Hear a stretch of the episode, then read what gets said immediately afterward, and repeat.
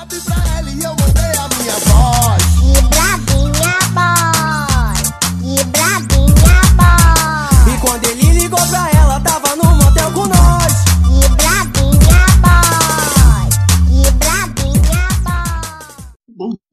Tarde, boa noite, ou qualquer horário que você estiver ouvindo esse podcast durante essa pandemia em que ninguém mais faz noção nenhuma do que é tempo ou espaço, talvez. Bom, eu sou Lúcio Souza, depois de um grande tempo voltando a participar do Equipe Brava e talvez eu esteja viciado em fazer locução de rádio.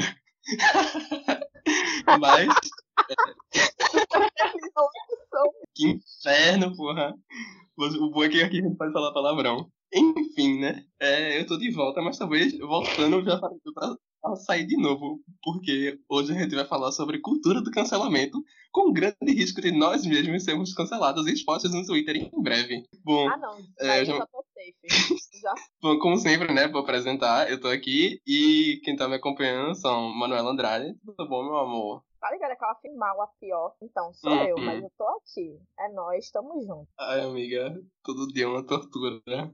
E elas que lutem. E Nayon, que eu não lembro o sobrenome, direto de Minas Gerais. Fala galera, beleza? Tô mais frequente aqui do que idoso na fila do. INSS, mas é isso aí.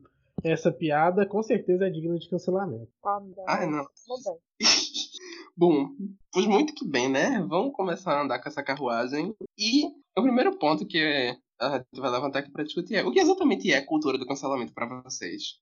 Alguém quer começar? Pode começar, Lúcio. Eu vou começar, amiga. Tá bom, né? É. Assim, pra mim mesmo, eu acho que cultura do cancelamento. Ah, nossa, muito burro. Ah, mas explicando assim pro público e tal que tá ouvindo, é que meio que se criou, principalmente nas redes sociais, né? É, na verdade, é um fenômeno que a gente enxerga com mais facilidade em redes sociais e tal. É esse fenômeno de as pessoas criarem uma imagem de determinada pessoa, um ídolo, uma pessoa famosa, geralmente pessoas famosas, com certa relevância, enfim, e criam dessa pessoa, e às vezes também, né, pela própria imagem, talvez, que essa pessoa construa, de que ela é perfeita, de que ela é, ah, totalmente desconstruída e tal, fulaninha é pra frente, não sei o quê. Mas, e aí, é...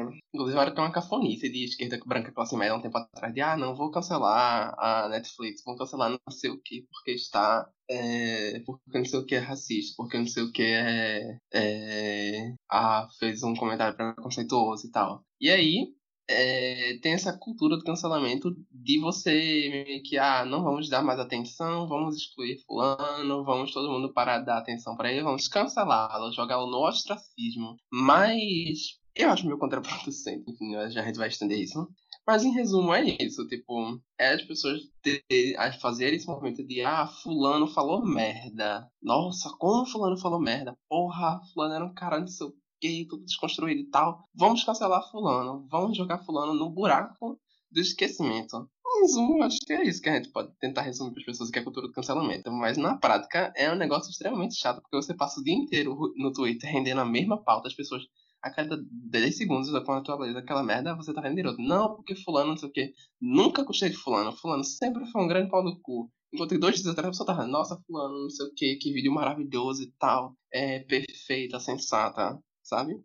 É, às vezes não é nem necessariamente é, algo de muito impacto, né? Tipo, é, é muito como tu falou, essa coisa de você construir uma imagem, principalmente é, é um fenômeno bem acontece frente às pessoas que se dizem dentro da internet mais progressistas. E, tipo, não importa se essas pessoas fazem coisas é, efetivamente e tal, mas esse cancelamento é a partir de uma imagem que as pessoas criam das redes sociais, sabe? Muitas vezes a maioria dos cancelados são pessoas que têm é, influência dentro das redes sociais ou, ou algo do tipo. É uma coisa muito é muito burra mesmo. E, tipo, não importa tipo, se 90% das coisas que a pessoa faz é do campo progressista, mas digamos que 10% é, desagradou uma parcela desses progressistas de internet. Então, automaticamente, essa pessoa está sendo cancelada, está sendo excluída, colocada no link. É, só para complementar. Uhum.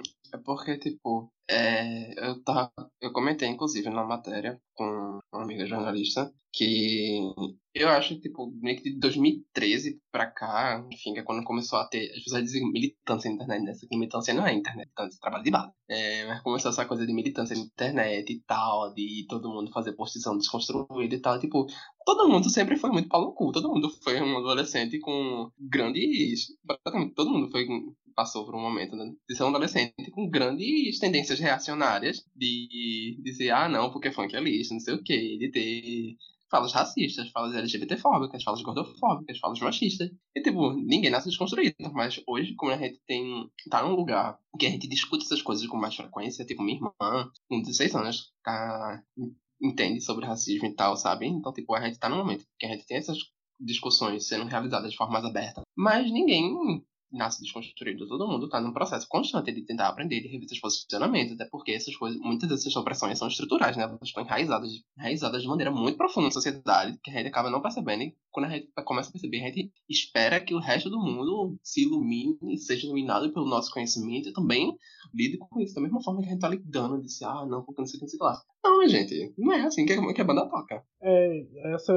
A questão da cultura do cancelamento é que normalmente as pessoas são canceladas por coisas pontuais que elas fazem. Não é, tipo assim, você Vamos pegar um exemplo aqui. O Bolsonaro. O Bolsonaro é um pau no cu. O Bolsonaro deveria ser cancelado, todo mundo sabe disso, porque ele tem, mantém uma postura frequente de pau no cu. Mas ninguém nunca falou em cancelar o Bolsonaro. Óbvio, ele é presidente da República.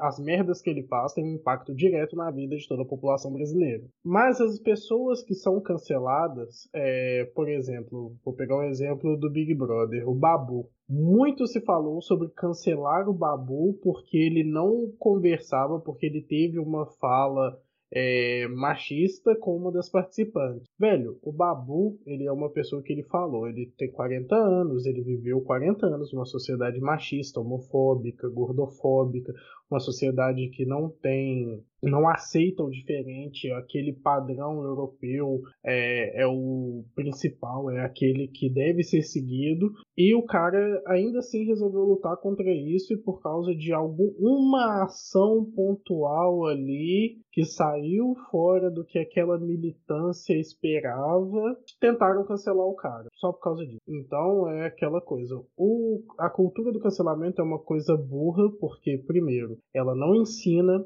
ela não educa, ela não te fala assim, olha, isso que você fez é errado. Ela simplesmente fala assim, olha, você não é digno de andar com a gente, você não pode mais andar com a gente. Nas quartas a gente usa um ro nós usamos rosa e você vai usar preto porque você foi cancelado. É isso. Ela não educa, ela não é saudável, né? A gente vai falar disso mais tarde, mas ela não é uma coisa saudável nem para quem cancela e nem para quem é cancelado tá? É, vou entrar nesse ponto mais tarde e aguardem cenas do próximo capítulos, mas é uma coisa é uma coisa meio doente, doentia e também é uma coisa burra. Ah, é, dá muito gosto de poder dizer não, porque a cultura do cancelamento é uma coisa burra. Chega a bater na mesa aqui agora, mas tudo bem.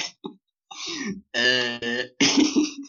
Bom, a Red meio que já meio que deixou claro, talvez, que isso acontece na internet, né, nas redes sociais. E principalmente no Twitter, agora que o Facebook virou a rede social de boomer e Instagram é só praticamente propaganda e vídeo e vídeos tra trazidos do TikTok o tempo inteiro, direto da sétima camada da Deep Web. Mas tem algum outro exemplo de cancelada além do Babu que vocês conseguem pensar? Tipo, exemplos talvez que é assim mais fáceis da gente tentar explicar para o público, porque eu mesmo assim, né, uh, no meiozinho LGBT e tal, sempre tem, ah, vamos cancelar a cantora tal, a Zilia Banks. A Zilia Banks é uma mulher negra que teve uma vivência super fodida, tipo, passou por maus bocados. E ela faz, um, como artista, ela é incrível. Ela realmente trouxe uma sonoridade nova para com rap house, sabe? Tipo, é um trabalho do caralho. Mas ela foi cancelada porque ela brigava com gays brancos na internet, tá ligado? Tipo, esse é era o cancelamento da Zilia. E muitas vezes ela tava certa, porque gays brancos tratam cantoras pop como o brinquedinho delas, tratam mulheres como o brinquedinho deles, de, são, continuam sendo homens cis, misóginos. E aí, esse era o cancelamento da Zinha. Até hoje todo mundo fica meio assim, meio assim com ela, mas vocês conseguem pensar em alguém, assim, pra gente trazer aqui pro público? Diomedes Chinage. Ai, meu pai. E aí, essa hora que todo mundo vai tirar. Essa é a hora que todo mundo vai desligar o episódio.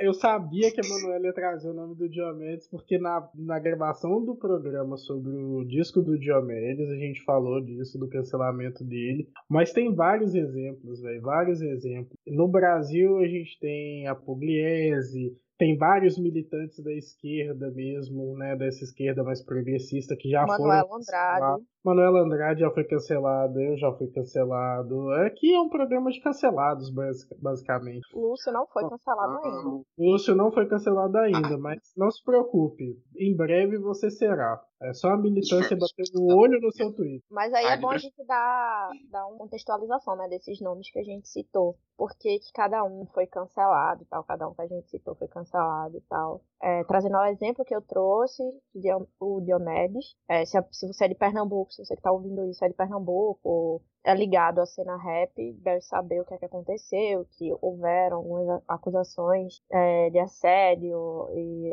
não sei se é necessariamente aliciamento, mas enfim, é, oferecer droga para menor de idade e tal. Enfim, ele foi cancelado por causa disso. É, como a gente falou no programa do disco dele, se você não ouviu, vai ouvir. É o programa anterior a esse. Enfim, é, enfim, ele foi cancelado por causa dessas acusações, acusações essas que é, aparentemente não tiveram desdobramentos judiciais, então ficaram as acu- acusações da internet pelas acusações da internet, e isso é, mostra também um outro lado do problema da cultura do cancelamento, né? De como você às vezes acusa as pessoas, cancela a pessoa a partir de, de uma acusação e sequer ocorre um desdobramento realmente legal sobre essa acusação, né? Isso é bastante problemático em diversos âmbitos. Mas enfim, só um contexto rápido sobre a situação da pessoa que eu é, citei. Vocês podem ficar à vontade também para desdobrar quais, quais foram as situações que levaram ao cancelamento dessas outras pessoas. Sabe o que eu acho que é, amiga? É que parece muito briga de fandom, sabe? Essa coisa de cancelamento. É muito mais briga de fandom, porque é briguinha de. Ah, porque é, eu não gosto de fulano, não sou fã dele, eu vou cancelar. Ou então, tipo, ninguém quer cancelar. Ninguém quer cancelar a loja que é acusada de trabalho escravo. Ninguém cancela a loja que sustenta. A marca lá que sustenta político neofascista. Sabe? Que sustenta a rede de informação falsa. Não. As pessoas cancelam é, famoso, fã, cancela coisa que é contraproducente, que não tem um efeito é, de verdade, sabe? É mais pra sustentar essa personagem desconstruída na internet que tem o pirocão da justiça e que decide o que é o certo e o que é o errado. Nossa, isso foi extremamente falocentrista, mas tudo bem. Acontece. Mas eu concordo com a sua Cancelado. fala. Cancelado por ser falocentrista. Mas eu concordo com a fala do Lúcio que, tipo, parece meio que uma briga de fandom mesmo, porque as pessoas elas brigam pra cancelar algumas pessoas e não brigam pra cancelar outras. Por exemplo, o Lúcio falou de é, é, empresas que apoiam políticos neofascistas. Eu vou dar um exemplo, vou dar exemplo de duas, né? Tem a Havan e tem o Madeiro. O Madeiro, velho, é uma rede de hambúrgueres famosíssima e tal, restaurante pra todo lugar, todo lugar tem. Aqui em Minas mesmo tem vários lugares que tem o Madeiro. A gente sabe que o cara, o, dono do Madeiro, ele apoia o Bolsonaro, ele apoia essa essas, essa rede de fake news, ele investiu dinheiro nisso. E a galera fala assim: Poxa, vamos cancelar o Madeiro. Ai, mas o hambúrguer de lá é tão bom, é tão gostoso. Eu não vou deixar de ir no Madeiro por causa disso, não. Eu vou continuar indo. Beleza, velho. É uma escolha sua. O problema é seu. Mas você sabe que o dinheiro que você paga lá, você está dando dinheiro para uma pessoa que apoia uma coisa que entre aspas, você é contra. Seria um cancelamento efetivo, uma coisa boa? Não sei. Com certeza o cara, o dono, o dono do Madeiro, ele não deve ter só um Madeiro de investimento, mas já teria um impacto na vida do cara o suficiente para ele pensar, repensar né, essas atitudes ou meio que pro cara esconder, porque se o cara tá investindo nisso, com certeza ele não vai parar de investir, né? Ele tem algum ganho com isso. Não adianta a gente pensar que, tipo assim, a cultura do cancelamento vai ser efetiva porque a gente cancelou um cara e ele, aquela cultura, aquele momento de cancelamento, aquela perda de seguidores no Twitter, aquela perda de likes no Instagram vai gerar uma mudança de consciência. Não vai. Não vai. Não sejam infantis. Aquilo não vai mudar. Se o cara tiver aquilo ali como verdade para ele, não vai mudar o pensamento dele. Você achar que essa, esse cancelamento vai mudar as atitudes de alguém, você, eu sinto muito, você que está ouvindo esse programa, você está sendo inocente, no bom sentido da palavra. Você está sendo inocente. As pessoas não mudam com isso, as pessoas mudam com aprendizado e convivência. E isso não é aprendizado nem vivência. Você chegar para uma pessoa e falar assim, amigo, você foi cancelado. Por quê? Porque você apoiou o Bolsonaro. Beleza, muita gente aqui Todo mundo aqui que tá no Quebraba, que tá ouvindo, conhece alguém que apoiou o Bolsonaro durante as eleições e que hoje se arrepende. Você vai cancelar essa pessoa? Você vai parar de conversar com essa pessoa? Você deveria parar de conversar com essa pessoa? Não. Você deveria pegar, aproveitar esse momento que a pessoa está propensa a mudar de opinião, que ela está vendo, poxa, o Bolsonaro fez um monte de merda, ele está fazendo um monte de merda, ele não serve para ser presidente do Brasil, aproveitar este balanço na emoção da pessoa e mudar a consciência dela, pegar esse momento e falar assim, olha, você já viu que o Bolsonaro não é uma boa pessoa. Ele não está lá para fazer o que ele falou que ia fazer.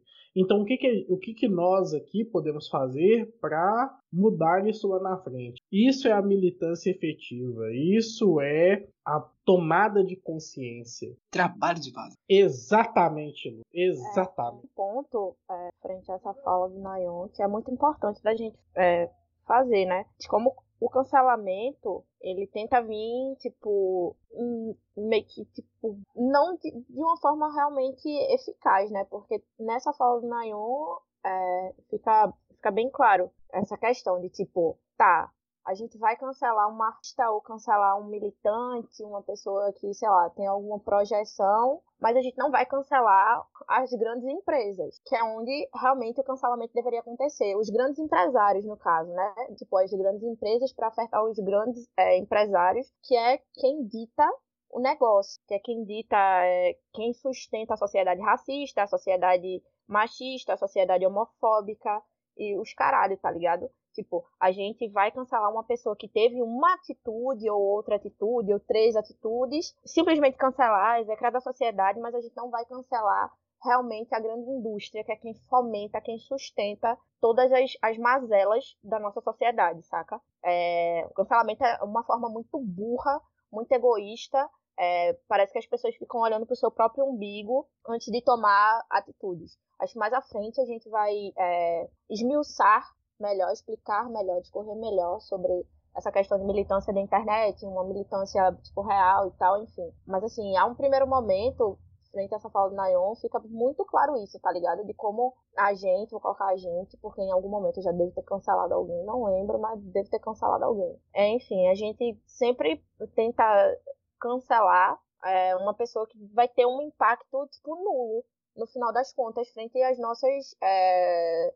as coisas que a gente realmente quer, quer que mude, tá ligado? A gente quer que uma coisa mude, mas isso daí é uma puta de uma estrutura do caralho que é sustentada por, sei lá, por empresários, grandes empresas, enfim, pela burguesia, tá ligado? E ao invés da gente começar, sei lá, cancelar ou tomar medidas realmente eficazes frente a essas indústrias, essas estruturas, não. A gente vai lá, tipo, no, no, no cantor, no militante, na pessoa que, tipo, caralho, você cancelar essa pessoa não vai mudar em nada, porra nenhuma, tá ligado?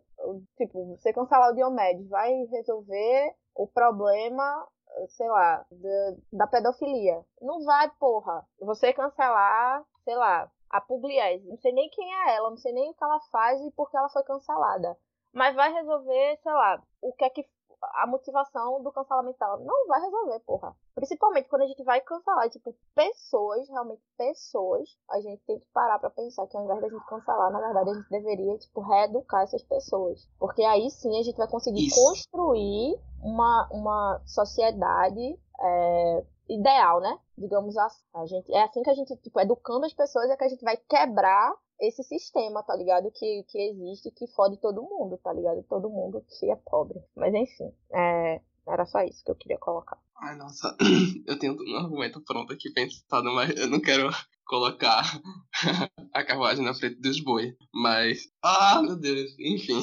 Vamos devagarzinho pra explicar direito às pessoas. Bom, o próximo ponto que colocar aqui na pauta é... seriam quais são os principais atingidos por esse fenômeno de cancelamento. Quem é mais vulnerável, na visão de vocês, para diante disso tudo? Eu mesmo, eu geral, eu acredito que as pessoas que já, obviamente, quem tá mais vulnerável são as pessoas em situação de vulnerabilidade social, né? São, seriam, sei lá, pequenos influenciadores, pessoas negras, LGBTs, enfim, que tentam fazer um, um trabalho, que tentam ganhar alguma relevância mediaticamente, né? Na, na, internet e tal, e que por alguma fala errada, algum deslize, acaba sendo cancelado e sendo exposto num, num movimento que muitas vezes é encabeçado por gente que não, não gosta tanto assim dessa pessoa, por uma rivalidade e tal.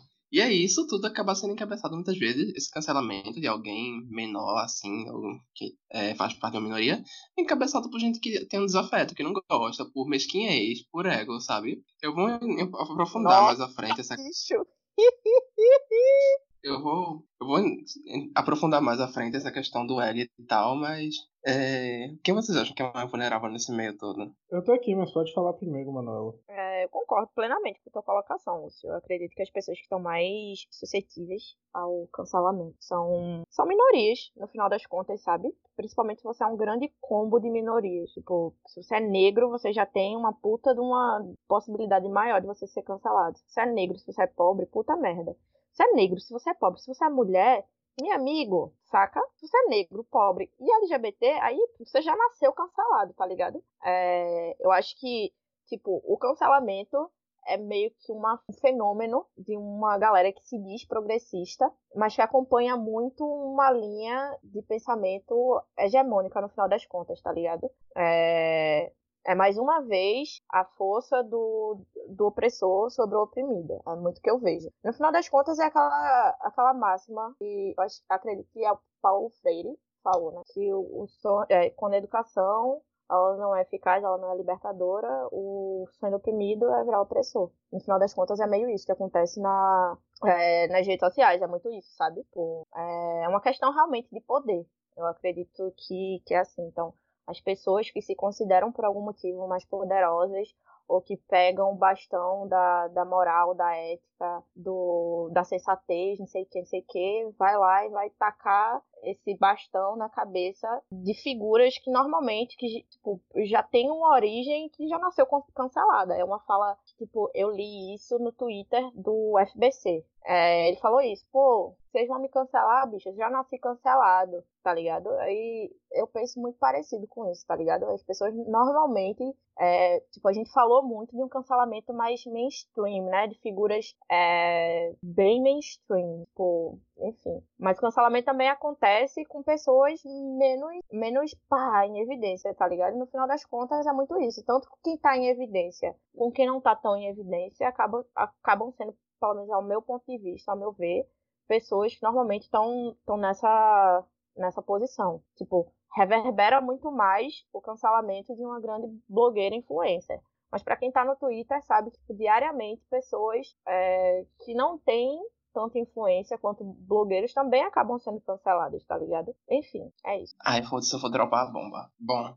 aproveitando que a Manuela falou de Paulo Freire, é, eu vou citar outra frase dele que é: A educação não muda o mundo, a educação muda as pessoas e as pessoas mudam o mundo. E bom, se a gente tá nessa, nesse campo de esquerda progressista que acredita na mudança e na desconstrução, a gente mesmo, é, a posição que a gente está hoje, né, fruto desse processo de desconstrução e tal, de entender as construções, de que as, as opressões são construções sociais que a gente pode desconstruí-las e educar as pessoas, cancelar vai justamente no caminho contrário disso, porque não é um método, como é, todo mundo falou aqui ao longo até agora no programa, né? É, não é um método de ensino, não ensina, cancelar, não ensina nada, só gera um.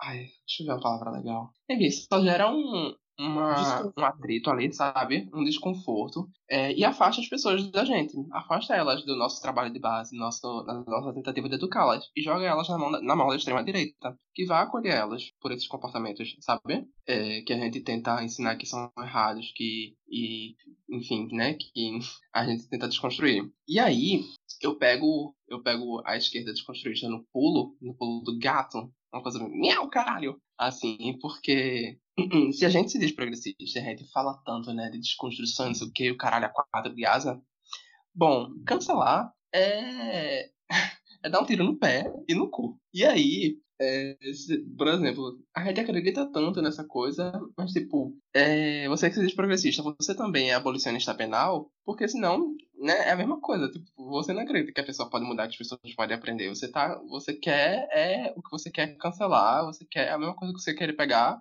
o jovem delinquente, uma pessoa que está em posição de marginalidade, de vulnerabilidade social, que não aprendeu, que nunca teve é, oportunidade de aprender nada, nunca teve uma estrutura que lhe permitisse aprender as coisas, e quer jogar essa pessoa no esquecimento, quer colocar ela ali num lugar distante, que você não vai ver ela, e fingir que não se importa mais que essa pessoa não existe para você. Então, para mim é muito isso. A hipocrisia reside, reside exatamente nisso. E é, eu volto à questão do egocentrismo, que é praticamente pra gente, a esquerda, principalmente a esquerda branca, é, universitária, obviamente, né, a esquerda branca universitária, academicista, que tem, é, que está iluminada pelos grandes, pelos grandes pensadores marxistas, decoloniais, não que, lá, mas falta muito decolonizar o saber, ainda um, ainda um pensamento extremamente europeu e branco, que pensa no contexto europeu, que pensa no contexto colonizado e extremamente embranquecido de pessoas com situação de privilégio que podem estar repensando,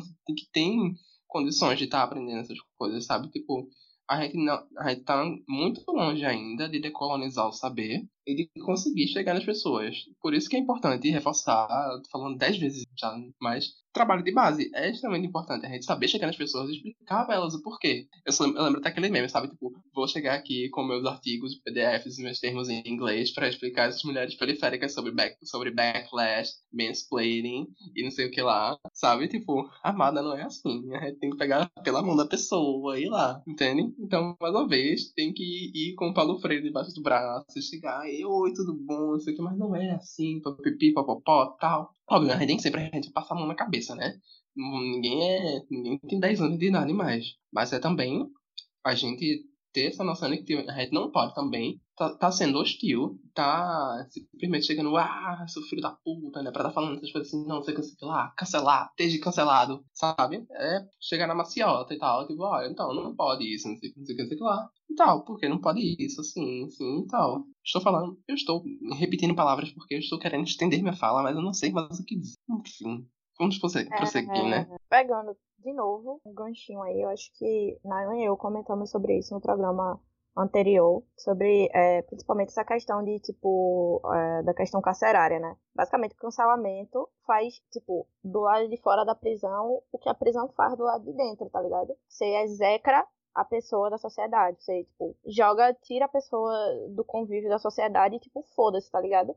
A gente, a gente, enquanto esquerda, enquanto progressista, vive falando do poder da é, reeducação e tal, para colocar essas pessoas que estão sistema, é, que estão presas realmente é, de volta à sociedade e tal, não sei o que, pipopopó. E no final das contas, quando a gente tá cancelando alguém, a gente tá fazendo exatamente o que as prisões já fazem. Tipo, que é jogar uma pessoa, tirar a pessoa do convívio da sociedade pronto, tá ligado? Isso vai melhorar em quê? A pessoa. Muito pelo contrário, vai tornar a pessoa ainda mais revoltada, vai tornar a pessoa ainda mais tipo, puta. Enfim, se você não apontar o erro, você, tipo, não adianta você só apontar o erro, você tem que apontar o erro, explicar o porquê isso é errado, tipo, e vamos apontar também a solução, pegar assim na mão, tipo, mais uma vez, isso não é passar pano, tá ligado? Passar pano é você fingir que o erro não aconteceu. Mas existe uma grande diferença entre você passar pano e você ser didático e você realmente estar disposto a, a mudar o negócio, né? É o que a gente vive falando, as coisas não vão se mudar sozinhas, bicho. A gente precisa trabalhar, a gente precisa se esforçar, a gente precisa fazer essa mudança acontecer. Sim, cada é. vez mais que a gente insiste nesse, só para finalizar, cada vez mais que a gente insiste nesse nessa prática de afastar as pessoas, de expor, cancelar e tal, a gente cada vez mais vai se fechando numa bolha que muitas vezes não atende, ela mesma não atende a esses preceitos, essas essas práticas né, de desconstrução, enfim, de dominação, que ela mesma tenta pregar, né? Mas meta bala nela. Sim, é, pegando um, um gancho nessa fala de vocês dois. A cultura do cancelamento, né, ela vem ela vem como uma forma de exclusão mesmo. Ela é aquela coisa. A pessoa, a Manuela falou sobre o sistema carcerário, tipo, o sistema carcerário ele não reinsere a pessoa né, nos moldes que a gente tem, ele não é feito para reinserir a pessoa na sociedade. E aí aquela pessoa ela chega assim, nossa, eu fiquei preso, sei lá, dois anos porque eu roubei, por roubo. Beleza, velho. Aí você vai olhar, nossa, mas ele roubou e que não sei o que. Aí todo mundo fica com o pé atrás com essa pessoa. Ninguém dá uma chance para essa pessoa. Às vezes a pessoa mudou, ela roubou por uma necessidade. Enfim, existem N motivos para a pessoa ter roubado. Só que a gente não tenta reinserir essa pessoa. A cultura do cancelamento ela vem justamente nesse sentido. Ela não, não busca ensinar a pessoa, ela não busca mostrar para a pessoa o erro dela. Ela simplesmente busca apontar o dedo na cara da pessoa e falar assim: você errou, você deve ser cancelado, você não é digno de andar com a gente. E só. A cultura do cancelamento ela não mexe, ela não faz um trabalho de base, ela não educa ninguém, ela não pega a pessoa pela mão e fala assim: olha, você errou. Você errou por causa disso, disso e disso. Você pode fazer diferente, você pode fazer assim, assim, assado, porque esse, esse é o jeito certo, entendeu? É, muita gente pega hoje em dia a gente carrega na nossa sociedade, nós, nós vivemos de uma cultura escravocrata, é, nós temos vários termos racistas, tipo, a coisa tá preta, né? A coisa tá preta é um exemplo de uma, de uma fala racista e tudo, que carrega uma conotação racista. E até hoje em dia isso é dito por, por, de forma inocente pelas pessoas. E aí você não ensina a pessoa, tipo, às vezes, nossa, mas isso é racismo. Por que, que é racismo? A pessoa sabe por quê? Você ensinou para a pessoa, você falou para a pessoa por que aquilo é racista? Ou você simplesmente apontou o dedo na cara dela e virou para ela e falou que ela é racista? Por causa de uma frase que a pessoa disse que ela ouviu a, literalmente a vida inteira. Você tem, você tem que ter essa noção para mostrar para as pessoas o que é aquela condição. Né? Se você não souber, obviamente, você simplesmente vai cancelar por cancelar. Se você não souber, né, você vai agindo de formas, você vai simplesmente seguindo a boiada e vai faz, faz, falar e fazer um monte de coisas que, enfim, não vão contribuir com nada. Vão contribuir com a cultura do cancelamento, que é uma cultura estritamente burguesa. Por quê? A cultura do cancelamento ela não atende os grandes. É... Agora, vindo, né, quem são os atingidos por esse fenômeno, a cultura do cancelamento ela não atinge as pessoas de direita. Vou, eu vou dar um exemplo aqui de um cara que todo mundo conhece, né, um dos, é um dos maiores expoentes da direita do Brasil, que é o Aécio Neves. O Aécio Neves ele é um dos maiores consumidores de cocaína do país. E eu não falo isso da boca para fora.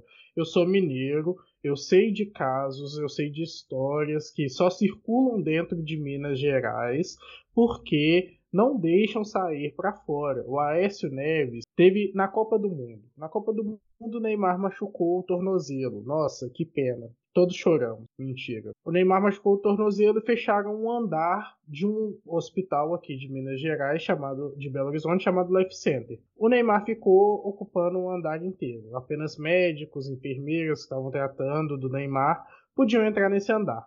Beleza. O que ninguém sabe é que esse andar ele já foi fechado inúmeras vezes por causa do Aécio Neves. O Aécio Neves ele cheira muita cocaína, ele tem muito problema com cocaína.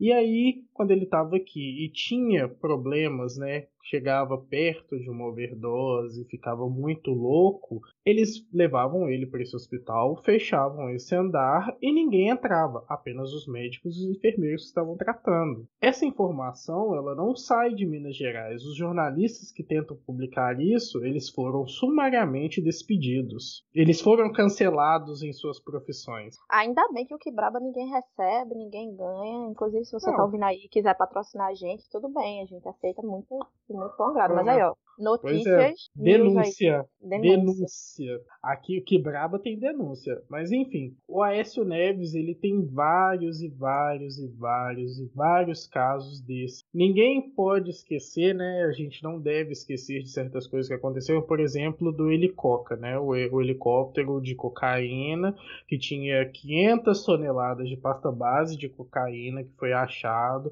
na fazenda do, da época deputado Zezé Perrella.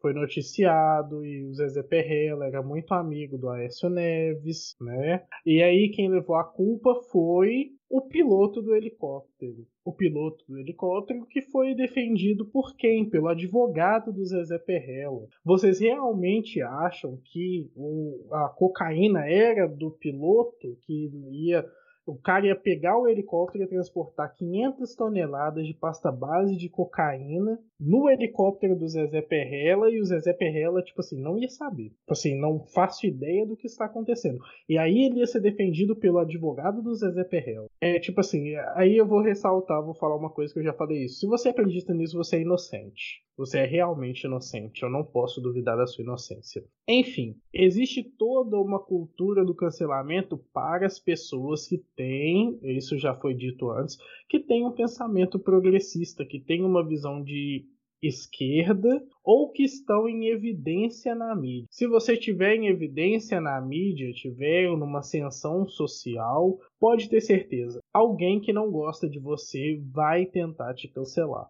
Bom, assim que você tiver em evidência na mídia, você vai ser cancelado. Assim que o Quebraba alcançar o topo das paradas, alguém vai soltar alguma bomba, tipo notícia. Manuela Andrade namora com um cara branco. E aí o movimento negro vai cancelar a Manuela. Algo do Não, tipo. Andrade furou a quarentena.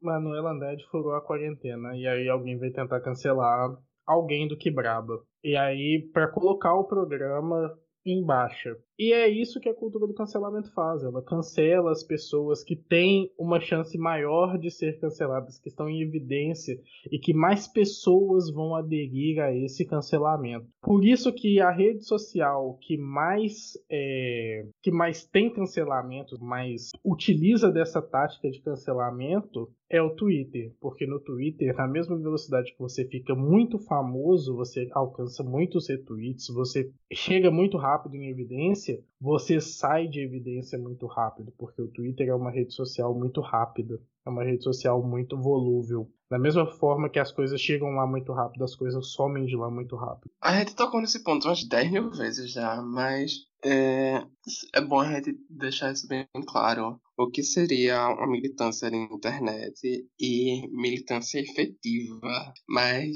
já é, me adiantando um pouco, eu eu acho que não existe militância na internet. Tipo, o que se faz na internet não é militância. A gente tá gritando no, ao, aos ventos, assim, o que a gente acha, que a gente pensa, enfim. Mas isso não é militância, isso não é trabalho, sabe? Isso não, isso não, não gera uma mudança muito grande na sociedade. Militância é você militar por um partido, sabe? É você militar por uma causa que você acredita e tal. Você tá postando coisa no Twitter que você, ah, não sei o que, 10 coisas sobre racismo, não sei o que lá. Ah, vamos desconstruir isso aqui, não sei o que. Isso não é militância exatamente, tá, gente? pra mim, eu tenho muito essa noção assim.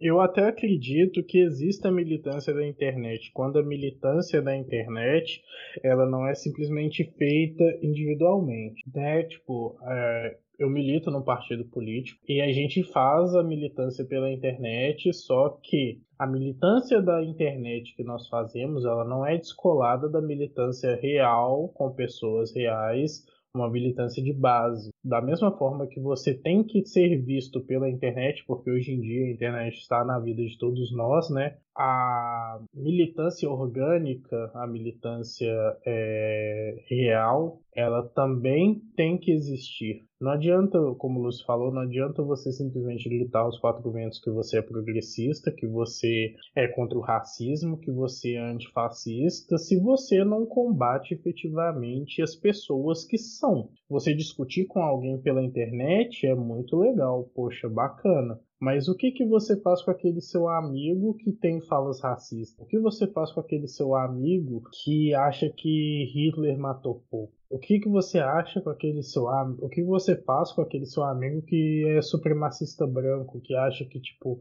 preto merece se fuder mesmo, e é isso daí, que mulher tem que apanhar, que mulher tem que se dar o respeito, que viado merece tomar porrada, e é isso aí. E, tipo, não adianta você militar na internet, você brigar na internet por uma causa, se na vida real você se cala.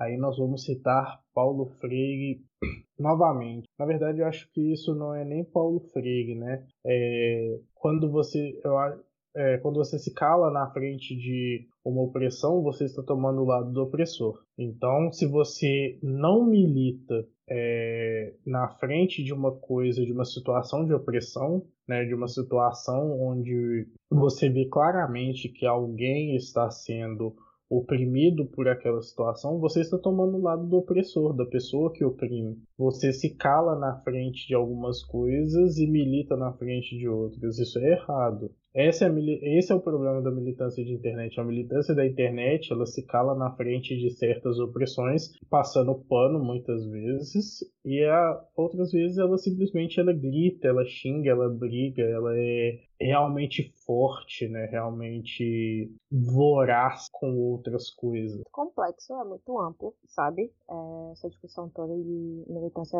de internet, militância real, enfim. É, eu acredito que a internet é uma extensão da militância que você pode fazer, tipo, na sua casa, começando na sua casa e se estendendo, tipo, do micro para o macro, sabe? Muitas vezes as pessoas chegam na internet e elas querem fazer o processo inverso, que é querer mudar o macro, querem mudar o mundo de uma vez só. A gente não vai mudar o mundo uma vez só, velho. A gente tem que deixar isso, tipo, ter isso muito claro na nossa cabeça. A mudança, ela tem que começar primeiro da gente, e daí a gente vai dentro de casa, e daí a gente vai na nossa rua, no nosso bairro, na nossa cidade, no nosso estado, na nossa região, no nosso país. E aí ir crescendo, tá ligado? Tipo, ninguém vai mudar nada gritando no Twitter. Os meninos já falaram e eu reforço. Ninguém vai mudar nada gritando no Twitter. Ninguém vai mudar nada é, fazendo textão no Facebook, velho. É, eu tenho um, um, amigo que eu lembro que, assim, eu, eu sou de uma uma cidade pequena, uma cidade com configurações, assim, realmente do interior, é, muito conservadora, enfim. E eu sempre fui meio que, tipo, olhada de uma forma torta, porque eu sempre tive um estilo é, de me vestir mesmo, uma personalidade mais alternativa, mas eu nem fazia noção do que era, tá ligado? Eu era tão alienada quanto as outras pessoas. Eu me sentia mal pela forma com que eles me olhavam, pelos julgamentos, é, porque eu tinha com oito anos, dois furos na orelha, a galera tava me chamando de maconheira, que eu gostava de pintar o cabelo, a galera me chamava de maconheira e sapatão, tá ligado? E, tipo, eu nem entendia o porquê e, tipo, eu também era alienada, então eu, eu reproduzia algumas outras falas, alguns outros preconceitos. E meu primeiro contato realmente com a desconstrução de verdade foi quando eu entrei na faculdade. É um mundo novo, é, enfim, outros rolês, outras pessoas. Eu lembro de uma conversa que eu tive com Fab, é, antes de, de, entrar, na verdade, na faculdade, já tinha um grupo e tinha uma menina que conversava comigo, ela falava, ah, a gente não pode deixar a, fazerem a cabeça da gente, senão vão transformar a gente em comunista, em feminista. Eu, ah, Deus me livre, virar feminista peluda, não sei o quê. Enfim, mó rolê, não, ninguém vai fazer minha cabeça e tal. E aí, no primeiro dia de aula, eu tive contato com o Fabi. É, Fabi, uma mulher preta, é, de periferia, a menina tinha a cabeça raspada e tal. Tipo, primeiro dia de aula eu olhei pra ela e caralho, ela é o estereótipo do CAC mesmo, tá ligado? Só que ao mesmo tempo eu encontrava em Fabi uma figura é, de identificação. Eu tive um problema que durante meu primeiro ano de faculdade eu não conseguia me sentir pertencente ao, ao ambiente. Eu sentia que eu era, tipo, uma alienígena, uma extraterrestre. A forma que as pessoas me olhavam, eu realmente não me encaixava naquele lugar, não me via naquelas pessoas. Mas eu me vi em Fabi. Por que eu me vi em Fabi? Porque, assim como eu, uma mulher negra, assim como eu, vinda de periferia, ela falava como eu, ela se vestia como eu, sabe? E por mais que, tipo, na minha cabeça, é, os conceitos dela, porque ela já se colocou no primeiro dia de aula enquanto comunista. Velho, ela sabia o que era comunismo, velho. Não fazia ideia, só, tipo, pensar que era. Não é algo ruim tal. Não fazia puta que caralho de ideia nenhuma disso. Feminista pra mim era as peludas e pronto.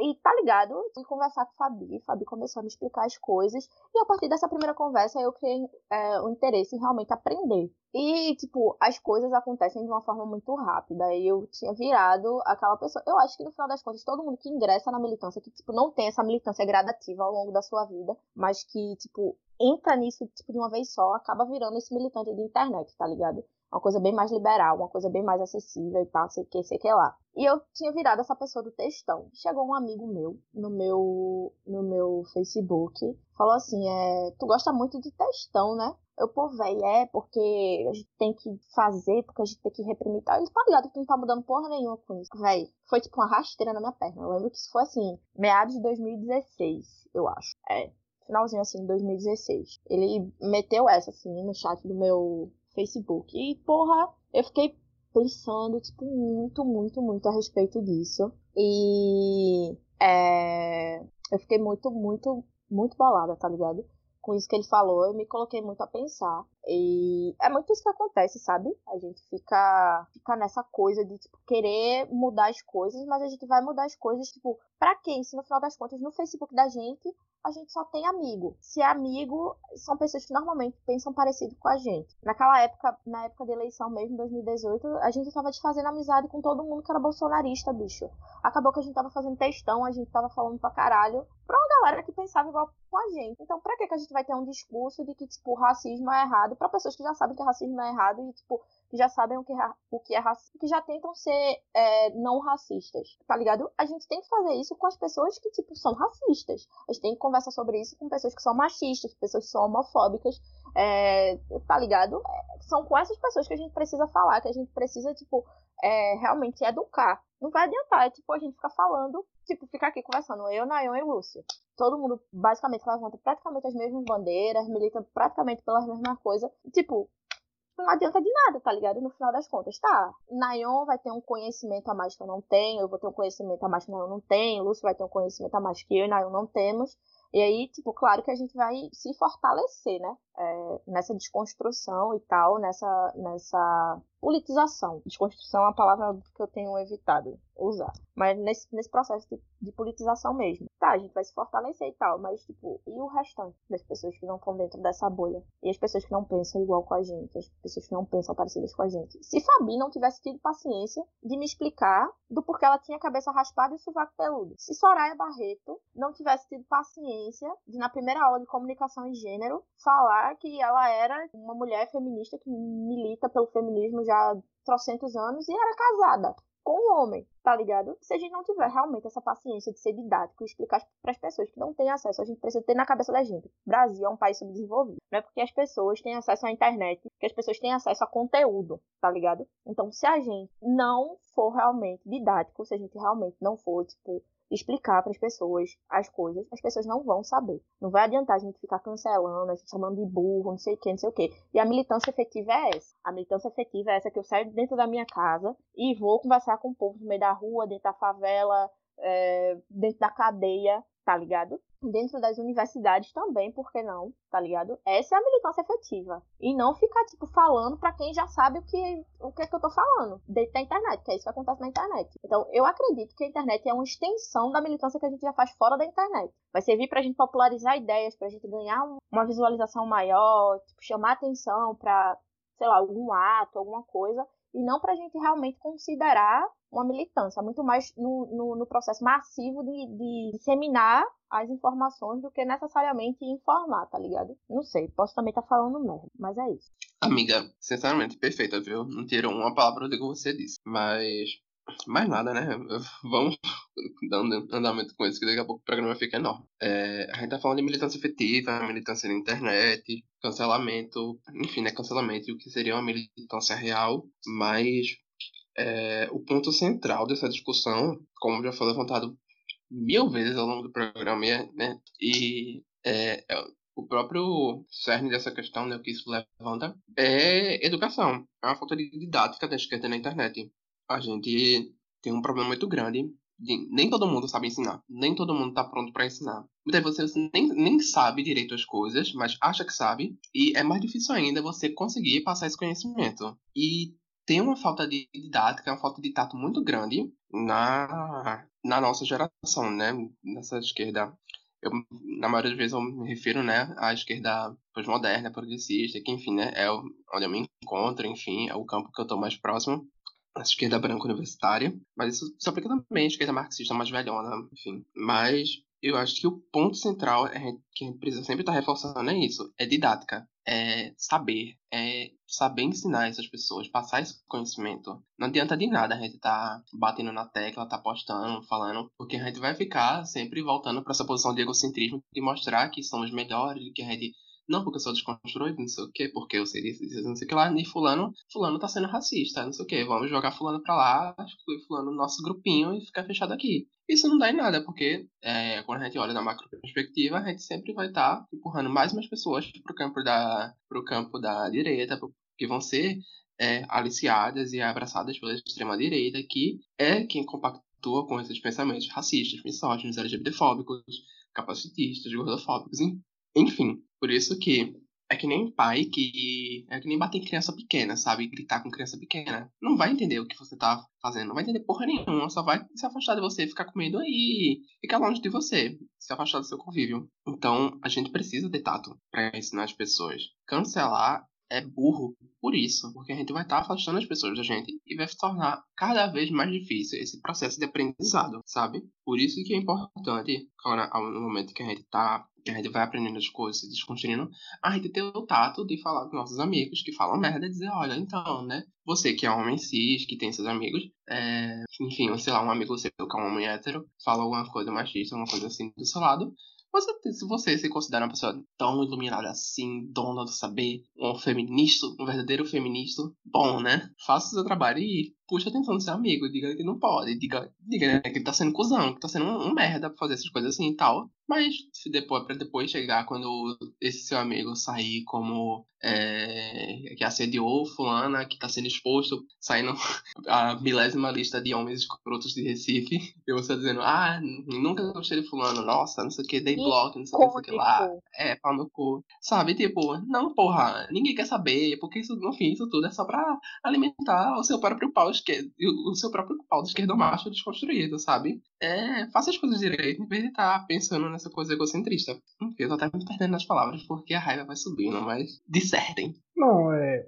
A questão da, da, da didática, velho, ela é, é bizarro, porque você vê muita gente que, tipo assim, nunca leu um livro de esquerda, nunca leu um livro marxista, nunca leu um livro leninista, nunca leu, nunca leu nada, velho. Nunca leu nada. Tipo, tem um meme é, de. Tipo assim, é Marx perguntando pro, pro um personagem de é, Family Guy pergunta tipo assim, mas você leu o que eu escrevi? Aí ele responde, não, eu não li o que você escreveu, mas eu li o que pessoas que leram o que você escreveu dissem eu não gosto do que você disse, do que essas pessoas falaram sobre o que você disse. Então, tipo assim, é isso, a gente não...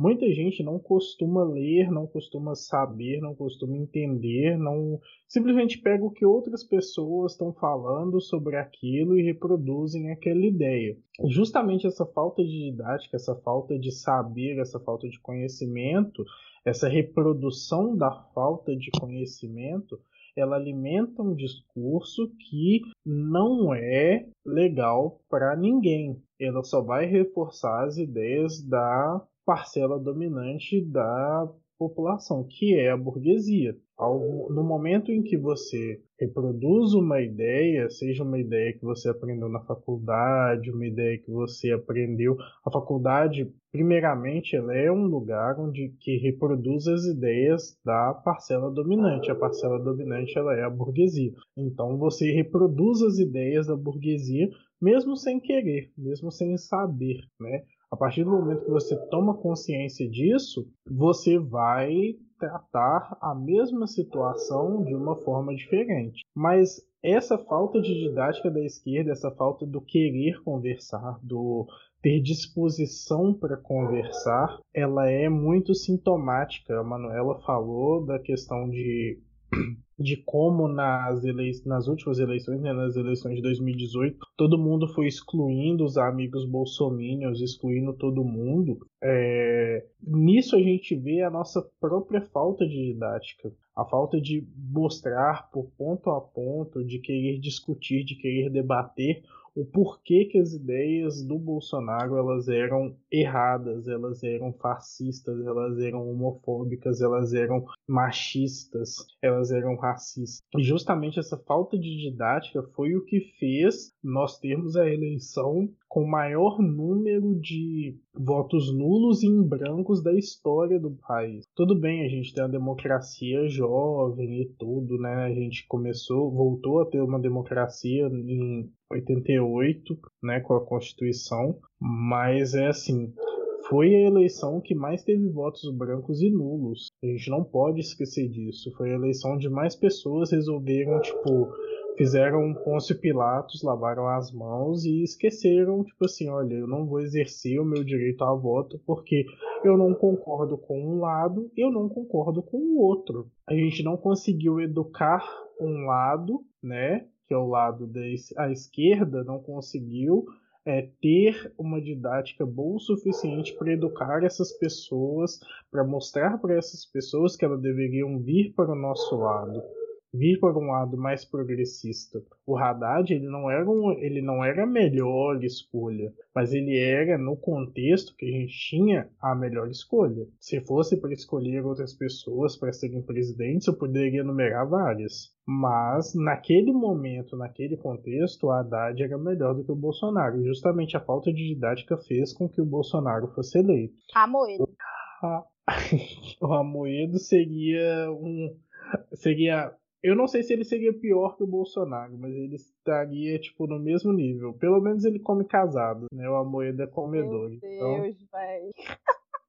Então, sei lá. Mas assim, de qualquer forma, nesse contexto, é, o, o Haddad ele não seria o melhor candidato, mas ele era o melhor candidato naquela situação. Então, todo esse contexto, toda essa coisa dessa falta de didática, essa falta de, de querer ensinar, de simplesmente estar cansado, a gente vê isso muito é, no discurso das feminist, do feminismo negro ah, eu não tenho paciência para explicar, eu não tenho vontade de explicar se o cara é machista, se o cara é homofóbico, se o cara é isso, se o cara é aquilo outro, ele é racista. Eu não tenho paciência para explicar, eu simplesmente vou me afastar e cansei, não vou ensinar não. Beleza, velho. Ao fazer isso, você mantém, você se afasta da luta, você se afasta do da sua é, função militante, que é ensinar outra pessoa, que é tomar a consciência da pessoa e deixa a pessoa afundada na própria ignorância. A pessoa vai continuar reproduzindo um discurso machista, um discurso racista, um discurso homofóbico, e ela não vai, nunca vai entender por quê, porque ninguém se dispôs a ensinar a ela. É, minha vez filho. falar de didática, né? Se você quiser, amiga. Não, acho que alguma fala já acabei percebendo que eu falei, tipo, numa fala só, tipo, vários pontos. Mas é bem isso, no final das contas, é... nos falta didática, falo é, incluindo mais uma vez. É cansativo pra caralho. É cansativo pra caralho. Mas ninguém falou que as coisas vão ser fáceis, não, né, minha amiga? É isso. Tem que se dispor. A partir do momento que você é, se dispõe a militar, dizer que é militante de uma causa, então que você realmente milite por ela. Você realmente é, eu viste a camisa do bagulho. O bagulho não é, não é fácil, não. Você, é, tipo, dentro da minha causa, por exemplo, causa negra, causa da mulher negra. Tipo, não basta o machismo que vem desde que o mundo é mundo. Ainda me vem a toda a questão do racismo desde 1500 é, fode a mulher preta aqui no, no Brasil, fode as pessoas negras no geral aqui no Brasil, tá ligado? Então, foda, tá ligado? É cansativo pra caralho, é cansativo pra caralho. Mas são pelo menos 500 anos dentro da minha causa, mais uma vez, é, de, de um sistema sendo erguido e reestruturado dentro desse, desse conceito que pessoas negras são inferiores. Não vai ser do dia pra noite que as coisas vão, vão mudar. Precisa de muito empenho, precisa de muita força, precisa precisa, velho. Precisa estar tá lá. Não, eu não tô dizendo que, tipo, todo dia a gente tem que ser militante, que todo dia a gente tem que estar tá 100%. Não, velho. Não é isso que eu tô falando. Mas, assim, o processo, ele é longo, tá ligado? Vai ter dia que a gente vai estar tá cansado, vai ter semana que a gente vai estar tá cansado, vai ter mês que a gente vai estar tá cansado, vai ter, se pá, ano que a gente tá cansado, velho. Vai, tipo, existem, tipo, algumas outras prioridades também, né? A gente sempre fala de saúde mental. Isso não pode esquecer disso. Mas sempre que a gente estiver em condição, a gente tem que ir à luta mesmo, tá ligado? É isso. E a luta não é expor as pessoas na internet. E a luta pode ser também expor as pessoas na internet, dependendo do contexto, né? Não vou, não vou tirar isso daí de uma forma de maneira geral. Pode ser, velho. Não sei, cada caso é um caso, vai saber. Mas, tipo, e a luta é realmente seriedade. É você conversar com as pessoas, você fazer trabalho de base. Mas o Lúcio falou no começo, o Nayon também já falou, e agora eu volto a falar trabalho de base, velho. É você chegar no proletariado, é você chegar nas pessoas que não têm acesso à informação e conversar. Eu não tô dizendo para ninguém conversar com burguês safado, não. Burguês a gente metralha mesmo no paredão e já era, tá ligado? Porque isso daí não tem jeito, não. Eles têm plena consciência do que eles estão fazendo e, tipo, eles se sustentam disso, tá ligado? Eles se sustentam da desigualdade, do racismo, do preconceito, de tudo, tá ligado? Tô falando da gente conversar com, com o povo mesmo, com a massa, tá ligado? Da gente ir conversar e tal. Mas enfim, eu não vou me estender porque eu estou um pouco desatento. Bom, o programa tá enorme já a gravação. Mas, antes de entrar no último tópico aqui, pra gente encerrar, eu vou aproveitar como ela falou, que existem, sim, maneiras efetivas de cancelamento, é, de cancelamento na internet, né? É, eu lembro muito do exemplo do Xbox Mil Grau, quando a Manuela fala de cancelamento efetivo, porque era um streamer que tinha patrocínio da, da Xbox, né, e tudo e tal. E aí, é, não somente de hoje, mas há muito tempo já, essa galera é, principalmente o dono da página, né, faziam comentários extremamente preconceituosos de todo tipo que você imaginar, sabe? Tipo, racismo, LGBTfóbico, gordofóbico, capacitista. Capacitismo, pra quem não sabe, é, tipo, é preconceito com condições mentais ou de deficiência, qualquer tipo de deficiência, na verdade, né? Tipo, autismo, ou alguma deficiência locomotora, enfim, raça e tal. E bem, e aí, é, não lembro agora quem foi o cara que começou o Exposed, né? Tipo, o Xbox Mil Grau, mas, tipo, todo dia, tipo, direto tava o cara lá postando coisa, sabe? Tipo, ganhou uma proporção do caralho. E aí conseguimos o cancelamento do Xbox Mil Grau, que chamou a atenção. A, a, o perfil do Brasil, né? A sede do Brasil tava nem aí, tipo, cagando e andando, fazendo vista grossa pra essas merdas que estavam fazendo. Mas conseguiram chamar a atenção da, da, da filial, não, né? Da, da empresa mesmo, norte-americana e tal, da sede norte-americana. E aí, é, o cara perdeu o patrocínio. O Xbox Mil Grau perdeu o patrocínio e tudo, e, tipo, foi intimado a tirar todo tipo de coisa do conteúdo dele que tivesse relação com a marca, sabe? Tipo, até o nome é, teve que mudar, não pode mais usar Xbox Mil Grau, né? Que é da PlayStation, que é da. É da Sony? Não lembro. Mas enfim. Xbox é... não é do. Não sei. Enfim, o cara foi intimado a tipo, tirar todo tipo de ligação com o Xbox e o conteúdo dele, sabe? De tirar essa relação. E aí, e, e obviamente, né, também perdeu patrocínio, um tipo de coisa. Switch, tipo, o o canal de stream, de, de stream dele, né, foi banido. Tipo, o stream dá dinheiro, pra quem não sabe, você ganhando as pessoas podem estar dando dinheiro, pagando pra você e tal. E, tipo, se não lembra, esse ban é permanente. Tipo, ele não pode fazer mais nenhum, nenhuma conta na, na Twitch. E aí, esse é um cancelamento efetivo, tá ligado? Tipo, é você saber utilizar das estruturas pra coibir esse tipo de comportamentos desse nível. Tipo, era um cara que tinha visibilidade muito grande que tava fazendo merda. Então, tipo, é, conseguiram mobilizar um número de pessoas para cancelar e cancelaram de verdade, efetivamente, né, essa página. Então, eu acho que nesse contexto a gente pode pensar uma militância de internet ativa e efetiva. Mas, pra gente encerrar. Peraí, Lúcio, programa... rapidinho, antes da gente entrar nesse outro ponto. Diga. Isso que tu falou casa muito com a fala que eu fiz no começo. É tipo, é sobre a gente meio que cancelar, digamos, uma indústria e não cancelar a pessoa. Tipo, provavelmente dentro dessa, dessa página, é, eu não sei se tinha um moderador, dois moderadores, se era uma pessoa só, tá ligado? Mas se você chega para cancelar o indivíduo que tava, tipo, por trás do, do Xbox Mil Graus, tá ligado? Talvez não surtisse o efeito de você cancelar o Xbox Mil Grau. Quando você, tipo, cancela necessariamente a, a página, a estrutura, tá ligado? Que concentra, digamos assim, o capital. É totalmente diferente de você chegar e cancelar somente a pessoa, tá ligado? Acho que se você cancela somente a pessoa, a empresa ainda tá ali, tá ligado? O que tá te gerando renda não é necessariamente a pessoa. Quem tá te gerando renda é aquela nomenclatura que você colocou, sabe? É meio que, que isso. Talvez não, não, não tenha uma ideia muito clara sobre isso, então vou deixar no talvez. Talvez o cancelamento efetivo seja mais uma vez, reforço, você cancelar, tipo, a estrutura, a, a, sei, a empresa, a indústria, o, o negócio que está disseminando ou que sustenta determinados preconceitos. E não cancelar a pessoa. Talvez cancelar uma pessoa não vai surtir o efeito de você realmente, tipo, realmente parar e cancelar quem gera capital. No final das contas é isso. Parece que as pessoas. É, capitalismo, né? A doença do, do mundo. É isso. Morte ao capitalismo. Mas bem, o último ponto, assim, que eu queria trazer. Que eu queria trazer, não, né? Botaram na pauta pra eu, pra eu falar.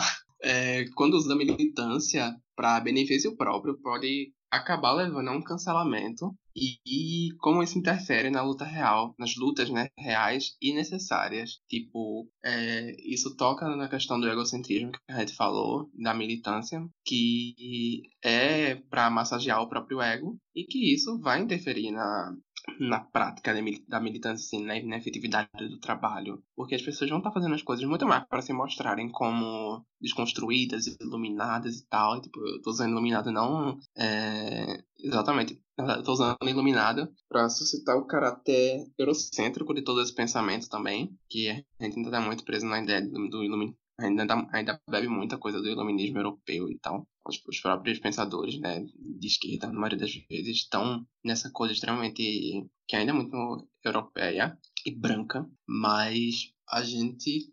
A gente não, né?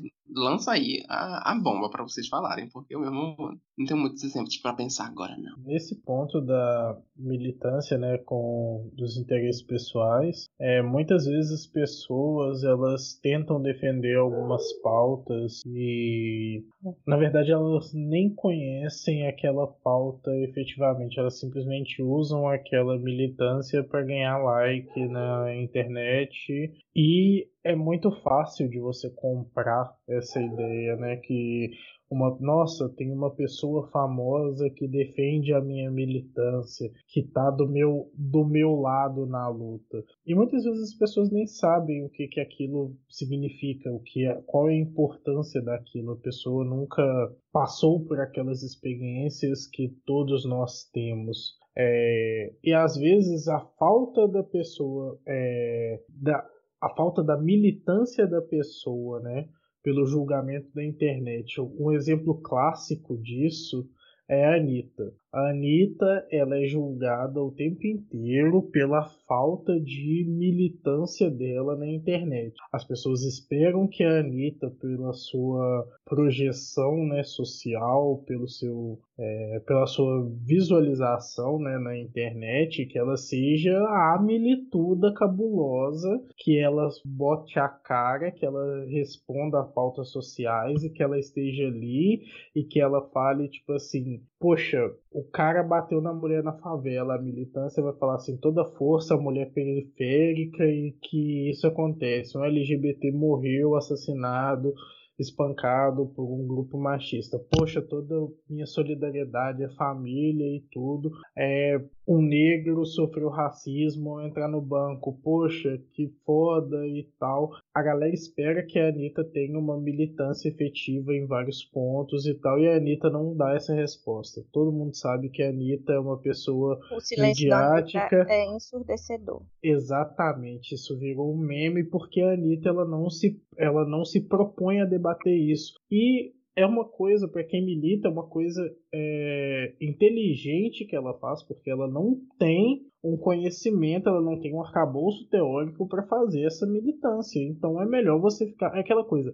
É melhor você ficar calado e não atrapalhar quem milita de verdade do que você abrir a boca e falar merda. Porque se você abrir a boca e falar merda, quem milita de verdade vai falar assim: puta que pariu, você falou merda, amigo. Enquanto você fica calado, é aquele ditado: calado, você já tá errado. Se você já tá errado enquanto está calado, se você abrir a boca, você vai estar mais errado ainda. Então, tipo assim, fica de boa, fica quieto no seu canto e deixa quem tem que militar de verdade, quem quer militar de verdade, para fazer a militância. E aí, se você pega e milita de uma forma errada, você vai gerar um cancelamento, você vai agir de uma forma. É uma forma, é uma coisa desleal, é uma forma de, de, de você puxar a sardinha para sua brasa, de você é, tentar ganhar em cima de uma coisa que você não domina. E isso interfere demais na luta real, porque isso traz descredibilidade para a luta. Você torna a luta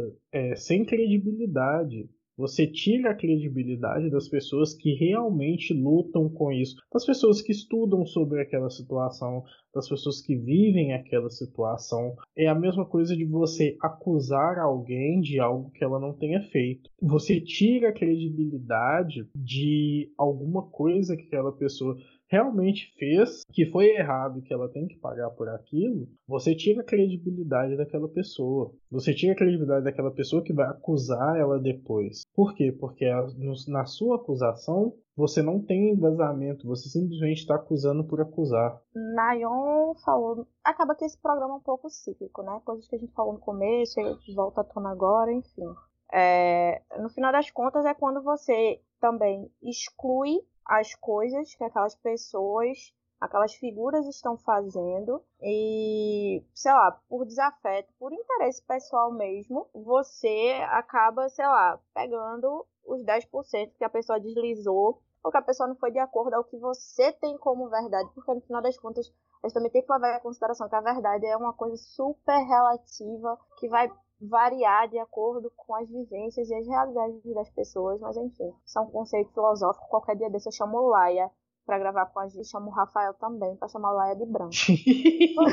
mas enfim, é, as pessoas pensam muito dentro da esquerda, tipo, numa verdade absoluta. E eu falo isso no esquerda hegemônica, tá? Que é a esquerda branca, a esquerda, tipo, classe média, classe média alta, enfim. Tem uma verdade absoluta e acho que aquela verdade absoluta tem que se aplicar a basicamente todas as realidades, sabe? Às vezes você não percebe ou às vezes você faz percebendo mesmo é, e, tipo, na maldade mesmo, tá ligado? Não tô dizendo que na esquerda, no campo progressista, só tem gente boa, não. Tem muita gente ruim. E no final das contas, gente ruim também é tudo uma questão de ponto de vista. Meu Deus, eu entrei no, no modo filosófico e relativo agora. Puta merda. Mas enfim, e, tipo, no, no, nos modos gerais, é tipo, você quer que a sua verdade se aplique a todas as outras pessoas. E se as pessoas não seguirem de acordo com o que você tem como verdade, você vai expor aquela pessoa e você vai cancelar aquela pessoa. E foda-se, tá ligado? Tipo, por puro interesse pessoal, por puro egocentrismo. Tipo, não agiu da forma com que eu queria que você agisse. Então eu vou te expor, eu vou movimentar uma galera pra, tipo, te cancelar, tá ligado? Eu vou pegar aquilo, eu vou aumentar aquilo, eu vou, não sei, buscar mais fatos do íntimo do meu ser para transformar aquilo numa coisa enorme, às vezes é uma coisa que é tipo mínima, uma coisa tipo simples, acaba que dentro da internet, para ser cancelado, vira tipo uma grande bola de neve, uma coisa que você resolveria numa simples troca de mensagem, tá ligado? No simples, não sei, talvez até uma denúncia, se for o caso, sabe? Que coisas você poderia resolver de uma forma simples, tipo, se realmente, se realmente for uma coisa muito foda, tipo, uma denúncia, talvez resolveria, ou se for uma coisa mais subjetiva, uma conversa, talvez para entender o outro lado, sabe? Uma palavra maldita, uma ação mal interpretada, enfim, uma coisa que uma conversa entre as duas partes, ou sei lá, resolve uma conversa, resolve, você transforma aquilo no, tipo, no fim do mundo. Tipo, o mundo vai acabar porque fulano não agiu de acordo com a minha vontade e eu vou pegar um conceito que eu vi na faculdade, ou que, sei lá, o grupo dos meus amigos criaram esse conceito. Eu vou usar esse conceito para mostrar que você tá errado e você vai ser cancelado, porque você tá errado de acordo com esse conceito. Foda-se. Se sua realidade, tipo, é outra, você não teve acesso a esse conceito, tipo, foda-se, tá ligado? Foda-se. Você vai ser cancelado, porque existe esse conceito e eu vou aplicar esse conceito para te cancelar. No final das contas, é uma coisa muito egocêntrica, velho. Eu quero estar tá certo, eu não gosto de você, você vai estar errado, tipo, foda-se. E aí, as militâncias efetivas ficam como? É tipo, sei lá, feminista liberal que vive falando do meu corpo minhas regras. O meu corpo minhas regras é uma realidade para elas, para aquele grupo delas. Mas elas querem que isso vire, sei lá, muitas vezes querem que isso vire prioridade para mulheres como eu.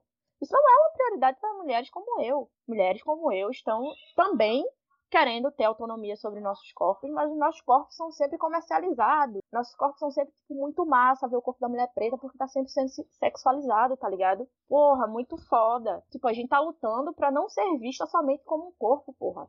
A gente tá lutando para ser vista enquanto profissionais, a gente tá lutando para ser vistas enquanto é, mulheres dignas de afeto, tá ligado? E se a gente fala isso, tipo, essa minha fala já poderia ser passível de tipo, cancelamento, tá ligado? Por quê? Tipo, ego, você não, não tipo, de escola a sua visão do seu mundo, do seu próprio umbigo, para tentar olhar, tipo, o resto do mundo. Parece que vive com, com aquele negócio, cavalo de carruagem, sei lá, de carroça anda, tá ligado? Que, tipo, você só vê pra frente ou você só vê, tipo, o seu próprio umbigo. Você não vê nada que tá acontecendo no resto do mundo, ao redor do mundo, tá ligado? Até porque se você vê o que tá acontecendo no resto do mundo, você vai ver que você não é ninguém. E, tipo, algumas pessoas têm um ego tão grande que não conseguem visualizar que elas simplesmente não são ninguém, são só, tipo, parte do todo. Elas não são o todo. O mundo delas, a vida delas não é o todo todo. As dores dela, as prioridades dela não são todos, não são as prioridades de todo mundo. E quando a gente para de olhar pro resto do mundo, a gente não tem condição de militar pra porra nenhuma. Se a gente não olhar todas as problemáticas, a gente não conseguir compreender que, tipo, as militâncias, elas não vão ser, tipo, eu acho que é unissonas a palavra, mas que talvez não, não, não tenha, tipo, somente uma mesma vertente Aí é foda, tá ligado? Dentro do movimento negro, tá, já tem um movimento negro. Tipo, dentro do movimento negro tem um milhão de vertentes, tem um milhão de pensamentos distoantes, tem um milhão de coisas, tipo, um milhão de recortes. A gente pensa o movimento negro, a gente pensa o movimento negro também junto com a questão do capital. A gente pensa, tá ligado? Existe vertente para tudo, bicho. Se a gente pensa que só existe aquilo ali que a gente tá vivendo, aquela vertente ali que a gente tá vivendo, a gente tá sendo burro, a gente tá sendo egoísta. E muitas vezes é isso que ocasiona o cancelamento, tá ligado?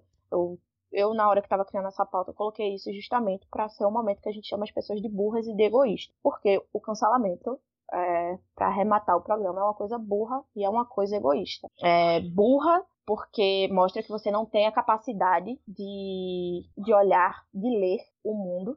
E é egoísta pelo mesmo fato, que mostra que pô, você não quer olhar o resto do mundo. Muitas vezes as pessoas progressistas são pessoas que têm sim acesso a muita coisa e que não querem se desprender daqueles conceitos porque acham que sua verdade é a verdade absoluta, que acham que já, se desconstruíram bastante, que não tem mais nada para aprender, tá ligado? E isso é ser egoísta pra caralho, tá ligado? Então, tipo, só para finalizar o programa, acho que essa vai ser minha última fala, assim, de comentário mesmo, é, vai, vamos deixar de ser egoísta, vamos deixar de ser burro, Vamos começar a olhar para o outro e vamos realmente pôr a fazer as coisas que a gente vive falando. Que militância é tipo é conversa, é compreensão também. E se vocês não têm a capacidade de compreender, se vocês não têm a capacidade de dialogar, fecha o cu, que vocês não são militantes de porra nenhuma. É nós estamos juntos. Meu Deus, eu amo essa mulher. Falou tudo. Bom, eu não tenho mais nada para falar. Manuela já falou e disse tudo por mim. Concordo, assim, embaixo. E se alguém vier cancelar, eu estou com o kitzinho de limpeza aqui para passar pano pra ela. Levanta o pé que a tia quer passar pano. Levanta o pezinho que a tia quer passar pano. vou voltar pro Twitter qualquer Ou dia. de cima. Ai, tu passa o paninho pra mim. Ai. tudo pra mim, amiga. Tudo em minha vida. Mas é isso. Tem alguma coisa mais pra falar, Neon? Ou posso encerrar o programa? Pode encerrar, que depois dessa fala da Manuela, tem nada pra dizer. Bom, é isso, meninos e meninas, menines, pessoas da internet que se prestaram a ouvir essa. Não sei quanto tempo vai dar, mas quase uma hora e quarenta de gravação aqui. Quem aguentou ouvir a gente até que até agora, repetindo mil vezes que é importante educar as pessoas, ensinar porque é errado e não somente bater e mandar elas pra puta que pariu. E bem, se vocês gostaram, né, não deixem de seguir o, o Que Braba nas redes sociais. A gente tá com arroba que, arroba que BrabaCast em praticamente todas as redes, né, que prestam ainda, que são Twitter e Instagram, que é o que tem mais relevância. Mas tem a página da rede no Facebook também, que é um pouco abandonada, porque quase ninguém usa Facebook. E também estamos é, lá no Caixa de Brita, né? O arroba Caixa Brita no Twitter e no Instagram. E também tem o Facebook, se você quiser se dar o trabalho de, dar olhar, de olhar lá. Eu aproveito para reforçar que a gente estreia nosso programa. Gente aproveito para reforçar que a gente estreia nosso programa de rádio nesse sábado, às 19 horas, lá na Rádio Frecaneca 101,5 FM, aqui no Recife. Hoje, bom, hoje, estamos estreando hoje. Se esse programa Ah, é, sair de manhã, é porra. Se esse programa sair de manhã, vão ouvir a gente às sete da noite. Se esse programa sair de tarde, vão ouvir a gente às sete da noite. Se esse programa sair depois das sete da noite, ouçam a gente sábado que vem às sete da noite. Uhul! É isso, todos os sábados, às 19 horas, a gente vai estar marcando presença lá na rádio. Se dentro de trabalho, por favor, a gente precisa pegar primeiro lugar nos charts. Mas bem, é agradecer, né, todo, acompanhando todo mundo, a, a, os companheiros de bancada aqui e vocês que aguentaram ouvir a gente até agora. E é isso, sigam a gente, fiquem um cheiro. Deus, ai meu Deus, um beijo, fiquem aí. É isso. é nóis, tamo junto. Um abraço, um beijo e um queijo para todos vocês. Fiquem com Deus até o próximo Que Brava. Mineiro tinha que oferecer beijinho, queijo, né? Tchau, tchau. Puta merda. Ai, velho, é o que a gente tem de melhor aqui, velho. Se vocês não têm queijo bom, aí o problema particular é de vocês.